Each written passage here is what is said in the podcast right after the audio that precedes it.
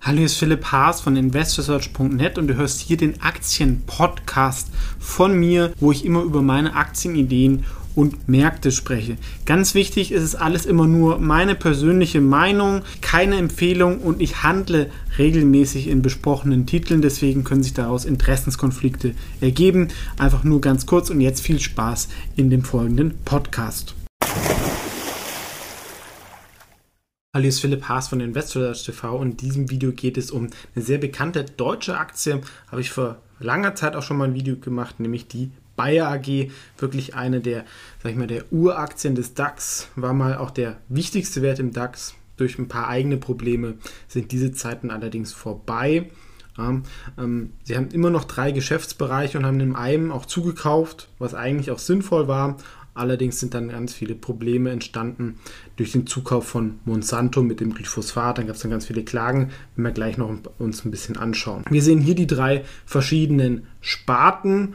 Ähm, Pharma, das ist, sind halt ähm, verschreibungspflichtige Medikamente, wo man auch selber forscht. Da ist zum Beispiel Xarelto wichtig, aber halt auch die Pipeline, ähm, was sie haben, das ist halt auch schwierig einzuschätzen. Ja? Also der ehemalige CEO aus den Niederlanden, der hat da, sag ich mal, die, ähm, das sehr klug gemacht, indem fokussiert worden ist auf die vielversprechenden Aktien.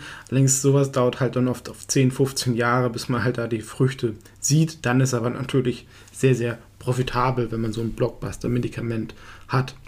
Was ich auch spannend finde, ist die Consumer Health Sparte so Sachen wie Aspirin, aber auch, ähm, wir sehen es ja unten, ein paar andere be bekannte Marken. Ähm, hier gibt es natürlich Konkurrenz, aber der Konsument ist gewohnt, es zu kaufen.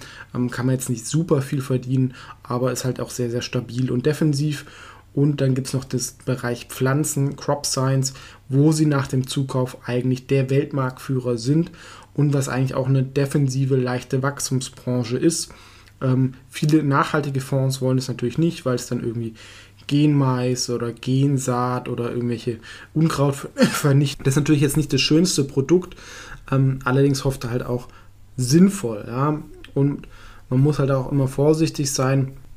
Ich glaube, diesen Case kann man halt auch aufmachen, ähm, dass man, wenn man irgendwas hat, wo man irgendwie zwei, sag ich mal, Halme wachsen statt ein Halm und dadurch können sich die Leute halt besser ernähren, hat es ja auch einen positiven Einfluss für die Gesellschaft. Und viele so Proteste gegen Genmais oder sowas sind ja auch so ein bisschen von unserer Wohlstandsgesellschaft, wo es einen wann eh genug hat.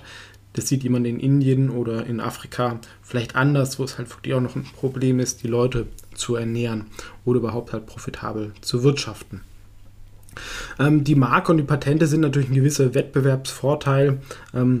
Firma hatte ja früher noch sehr, sehr viel Chemie, was man abgespalten hat über Lanxess und Covestro, weil es halt auch oft sehr, sehr zyklisch ist. Insgesamt ist Bayer eigentlich in ganz schönen ähm, defensiven Wachstumsbranchen ähm, tätig. Ist natürlich jetzt kein Internetwachstum, aber so 3, 4, 5 Prozent, also leicht über der Weltwirtschaft ähm, und ist eigentlich relativ stabil, ja, weil unabhängig vom Wirtschaftszyklus ähm, brauchen die Leute irgendwelche Medikamente oder ähm, wird ähm, Nahrung benötigt. Und wir sehen jetzt hier, Monsanto ist da die Nummer 1 und ähm, Bayer war die Nummer 4. Und durch den Zukauf sind sie zur klaren Nummer 1 geworden, mussten aber allerdings auch viele Sachen wieder abgeben aus Monopolsicht, ja, denn, damit der, ähm, sag ich mal, die Staaten wie Europa und die ähm, USA da zustimmen. Und kurz danach kamen halt die Klagen. Insgesamt ist Crop Science ähm, ein bisschen attraktiver, gibt es nicht so viel Konkurrenz. Wir sehen, den Markt haben sich eigentlich so vier, fünf Firmen weltweit aufgeteilt. Und ähm, dadurch sinkt natürlich ein bisschen der, so der Konkurrenzkampf und kann natürlich dann ganz attraktiv sein. Auch so ein Genta wurde ja sehr, sehr teuer gekauft von den Chinesen. Im Pharma sind sie eher so ein, ein, kleinerer Fisch im Verhältnis zu den ganz großen Firmen, haben da nicht so den Wettbewerbsvorteil. Bei Consumer Health sind sie noch sehr, sehr groß, sehen wir hier unten. Also das sind eigentlich ganz schöne Sparten, wenn, ja, wenn halt nicht dieses ganze Thema Monsanto war. Ja, Bayer, war, ähm, wie gesagt, wurde sehr gut geführt von dem ähm, Niederländer, ich glaube Deckers heißt er, der auch danach jetzt noch als Investor tätig ist.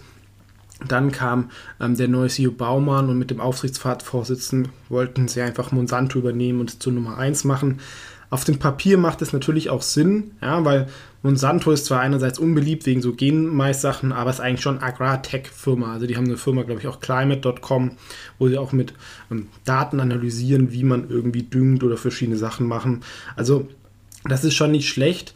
ähm, die Firma in diesem Segment. Allerdings waren sie halt, glaube ich, naiv mit den Klagen. Ähm, und es ist, glaube ich, halt auch kein Zufall, dass diese Klagen halt genau dann kamen, nachdem sie eine deutsche Firma gekauft worden ist. Dann sind die Amerikaner dann nicht mehr so zimperlich. Und man muss halt auch sagen, die großen Übernahmen von den Deutschen in den USA gingen eigentlich immer schief. Daimler Chrysler, ähm, Siemens mit Dresserand etc. Also da zählt mal wieder ein bisschen so dieses Argument von der Stupid German Money, was nicht nur vielleicht bei Investoren gilt, sondern auch bei den Managern, ja, die ja oft noch eine weniger Ausbildung als Investor haben. Und sie mussten halt auch interessante Bereiche deswegen dann abgeben. Einerseits, um Cash halt zu bekommen oder auch aus ähm, Monopolsicht oder Kartellsicht, zum Beispiel die Tiergesundheit, was ja auch ein ganz attraktiver Bereich ist, geht jetzt für ähm, 7,6 Milliarden an Elanco. Das wurde jetzt, glaube ich, Anfang diesen Monats ähm, in trockene Tücher gebracht. Was davor aber klug war, sich halt ähm, auf wenige Bereiche zu konzentrieren und halt auch so Firmen abzuspalten. Ich finde es eigentlich immer noch viele Bereiche. Wenn ich, wenn ich jetzt in Agrar investieren möchte, dann habe ich noch irgendeine Pharmasparte dabei. Also eigentlich könnte man den, den Konzern nochmal in drei Bereiche aufteilen, weil es doch auch drei unterschiedliche Ansprüche sind und ich auch unterschiedliche Skillsets brauche. Aber dann gäbe es halt diese Bayer, wie wir sie kennen, halt nicht mehr. Wäre aber sicherlich eine Überlegung, vor allem wenn das halt mit der Monsanto, mit den Klagen schief läuft. Ja, ähm, Aktie kam ja da massiv unter Druck, sie haben da einige Klagen verloren.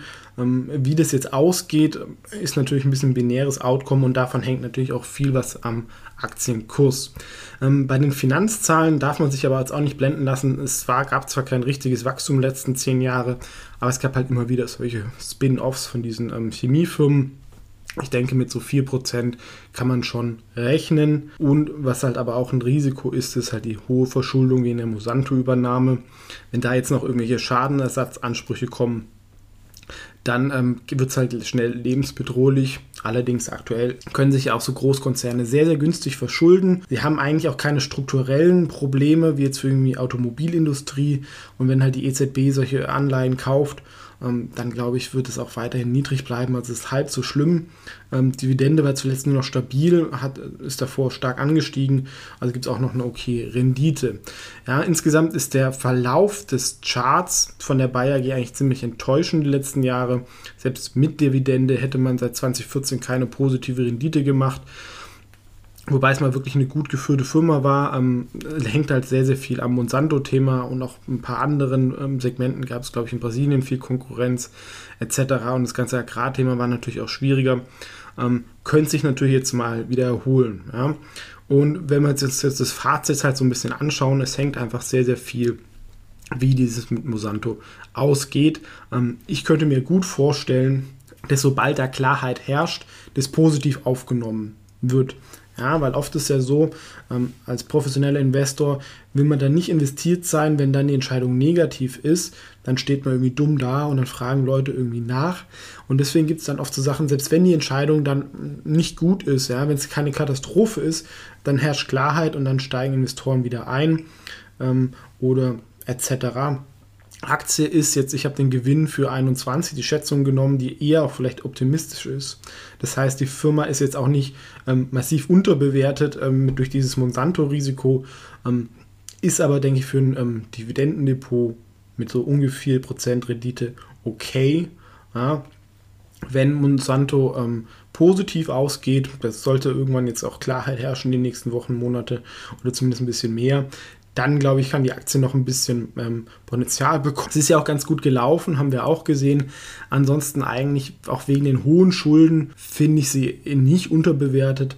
Und es gibt einfach so viele andere Firmen, ähm, wo im Verhältnis zur Qualität oder dem Wachstum es, glaube ich, dann attraktiver ist, gerade auch im Internetsektor. Aber es ist sicherlich auch eine der besseren deutschen Firmen, da sie doch immerhin, wenn das alles klappt mit uns in einem Bereich, Weltmarktführer sind, wovon wir auch nicht mehr so viele haben. Noch besser wäre es wahrscheinlich, wenn man dann diesen Weltmarktführer in dem Pflanzenschutz ähm, als separate Einheit hätte. Das wäre dann schon für viele Leute interessant, vor allem weil es da nicht so viel Konkurrenz gibt, wie wir auch gesehen haben. Also nach dem Modell des fairen KGVs ist Bayer würde ich sagen, auch mit dem Monsanto-Risiko jetzt einigermaßen fair bewertet.